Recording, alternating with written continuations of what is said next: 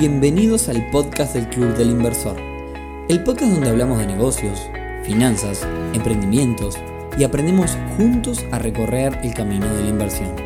Bienvenidos a un nuevo episodio del podcast del Club del Inversor, temporada 2023. Hoy viernes 3 de marzo oficialmente arrancamos la temporada 2023 con este episodio número 145 en el que vamos a plantear un caso que seguro a todos nos va a dejar algún que otro aprendizaje.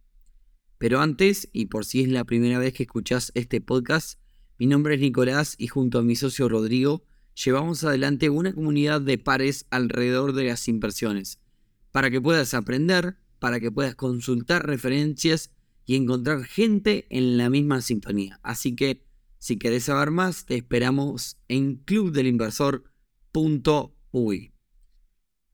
Bueno, y ahora sí, para arrancar con el tema del día de hoy, les tengo que ser sincero. El plan para este episodio era otro y cambió sobre la marcha. ¿Qué fue lo que pasó? Bueno, les cuento.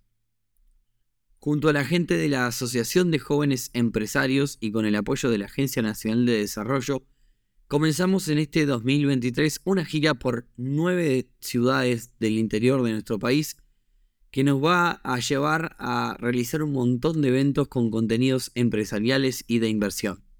Esta gira arrancó ayer y nuestra primera parada fue la ciudad de Maldonado, más precisamente allí en Punta del Este.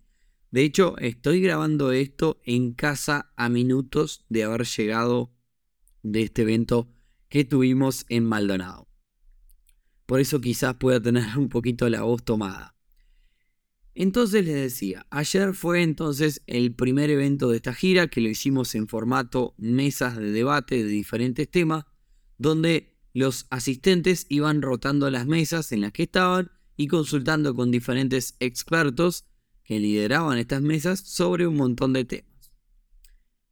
Y aunque no soy experto, me tocó liderar eh, una de estas mesas y de allí sale el tema del podcast del día de hoy. ¿Qué, ¿Qué, fue lo que sucedió entonces? Bueno, les cuento. En mi mesa, entre todas las personas, habían dos chicas que estaban comenzando con un emprendimiento relacionado a los tratamientos de fisioterapia y comenzaron a consultarme sobre diversos problemas. A tal punto es que hoy se me ocurrió traer este caso al podcast. Arranquemos entonces por el principio. Estas dos chicas armaron este emprendimiento junto a un médico fisioterapeuta que vamos a llamarle Julián, porque si bien me dieron el ok de decir el nombre real, quizás alguno de sus clientes nos escucha y bueno, prefiero preservar su identidad. El emprendimiento trata de servicios de fisioterapia y otras disciplinas a todo aquel que lo necesita realizados por Julián. Y acá en esta frase ya se puede percibir que la cosa anda muy mal. Analicemos la frase. El emprendimiento trata de servicios de fisioterapia y otras disciplinas. Esto fue un poco lo que me manifestaron y la realidad es que no me quedó claro la cantidad de cosas que ofrecen faltan eh, muchísimas cosas para tener una propuesta mm, bastante más clara. Sigo con la frase. Trata de tratamiento de fisioterapia y otra disciplina y acá viene la otra parte. A todo aquel que lo necesita. La verdad, desastre total. Apunto básicamente con esta frase yo estoy apuntando a cualquiera. Me sirve cualquier bondi, me sirve cualquier cosa. No tengo un público objetivo. Y el final de la frase es peor, porque el, frase, final la frase termina con dictados por Julián, lo que transforma un emprendimiento o un negocio en otra cosa que se llama los servicios de Julián, que la verdad está lejos de ser un emprendimiento escalable. Ojo, y antes de seguir con todo esto, todo esto lo estuvimos hablando con las chicas y se lo comentamos. Eh, y hablando un poco de estas chicas, para comentarles, contarles algo de estas chicas a ustedes, la cosa es así. Una de las chicas se dedica a vender los servicios. Es muy buena vendedora y esa es su área dentro del emprendimiento. Otra mantiene el orden, gestiona y administra el negocio. Y luego está Julián, que es algo así como un dios, según lo planteaban. Eh, pero bueno, analicemos un poco los diferentes problemas que tiene este emprendimiento en base a cosas que les voy a ir contando para que ustedes también puedan sacar conclusiones porque probablemente alguna de estas cosas les ha pasado. El primer problema que plantean era el de cómo logro atender a una persona de mucho poder adquisitivo que son personas que buscan un servicio muy exclusivo y a su vez con la misma empresa, con el mismo emprendimiento y con los mismos recursos y los mismos servicios, también atiendo a un público de muy bajos recursos. Esto es un problema común a la hora de, pensar a quién apuntamos en nuestro negocio. Y bueno, muchos también ya le habían comentado a las chicas esta, la misma solución que, que un poco se le planteó en la mesa siempre es necesario definir un público objetivo y enfocarnos en eso. Si yo soy personal trainer y le cobro mil dólares la hora a una persona que me viene a buscar porque mis servicios son exclusivos totales, no puedo ir luego y cobrar 10 dólares la hora al siguiente cliente, porque justamente es un cliente que quizás no puede pagar. Hay que apuntar a un público a un público determinado y si luego queremos ayudar a personas que no tienen recursos para pagarnos nuestros servicios, bueno, podemos desarrollar iniciativas puntuales. En la mesa se planteaba el caso de una persona que trabaja para público de alto poder adquisitivo y cada 10 clientes que tienen de alto poder adquisitivo sortea una, un tratamiento para alguien que no lo pueda pagar. Entonces, no quiere decir que uno no pueda tener una conciencia social y trabajar sobre este otro público, pero hay que apuntar a un solo público, eh, porque básicamente todo lo demás tiene que ver con a dónde vamos a apuntar. Y la realidad es que si intentamos abarcar todo, perdemos el foco y también perdemos bastante coherencia. Por esto de que le cobro mil a un cliente, le cobro 10 dólares a otro, cambia diferente, es totalmente diferente. Este problema de, no saber identificar el público objetivo trae otro problema que es la comunicación.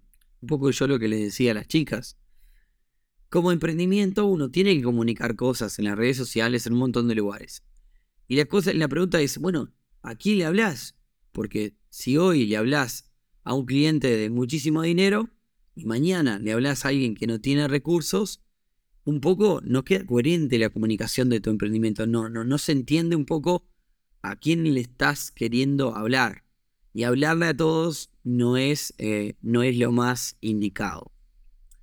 Entonces, punto número uno, y repito, estamos trayendo el caso para que ustedes quizás encuentren puntos de conexiones y puedan de este episodio sacar también cosas para su, su emprendimiento, su negocio. Punto número uno, identificar el público objetivo.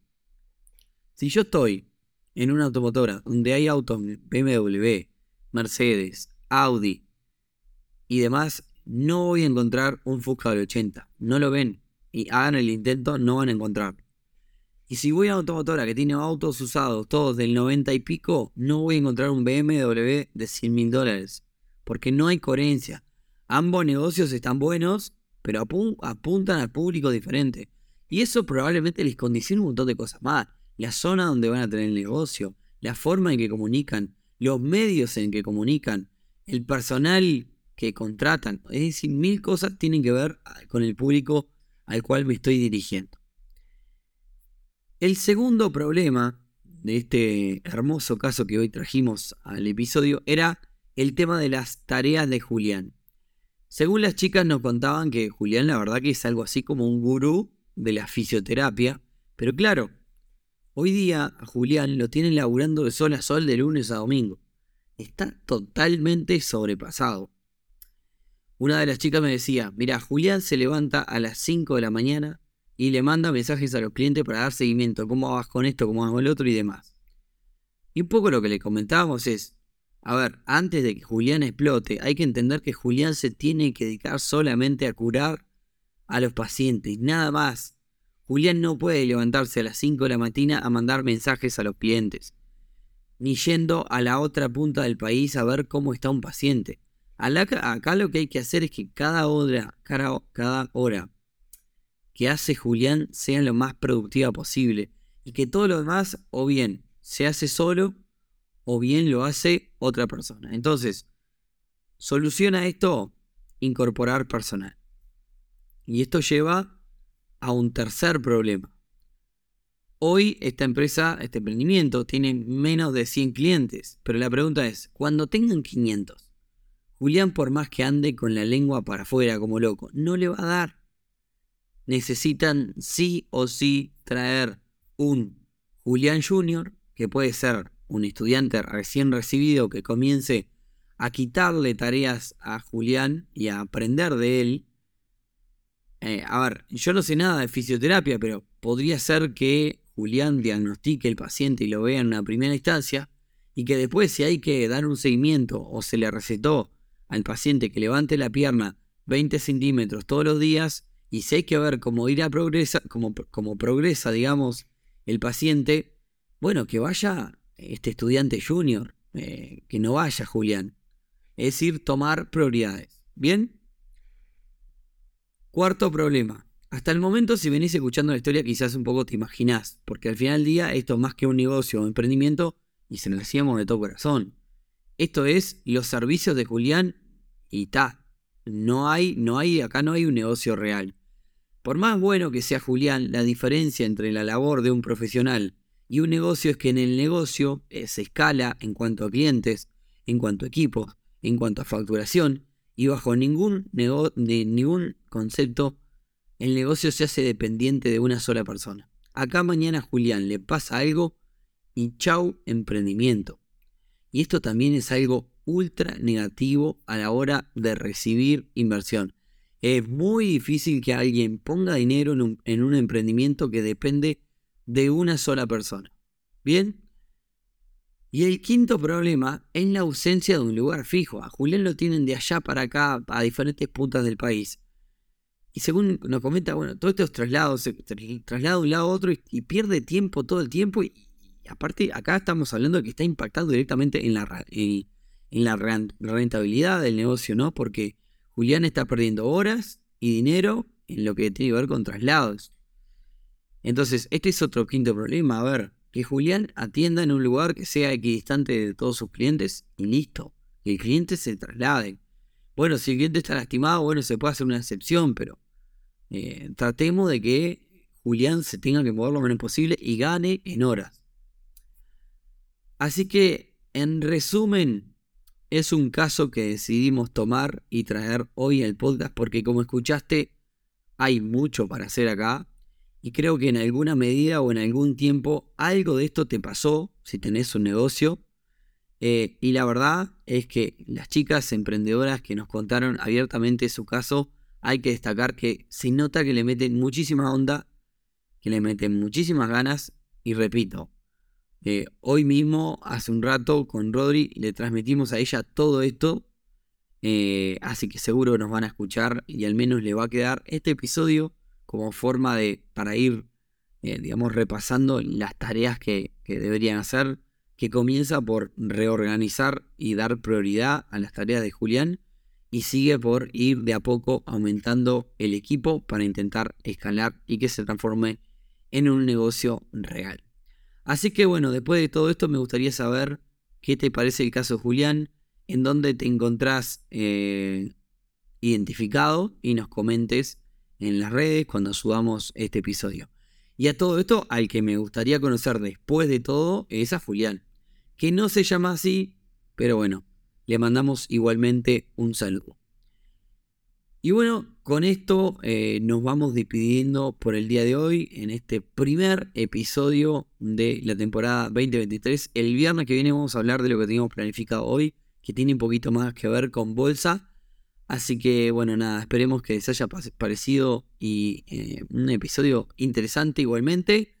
Y nos vemos, nos escuchamos el próximo viernes en un nuevo episodio del podcast del Club del Inversor en esta temporada 2023. Buen fin de semana para todos. Chau chau.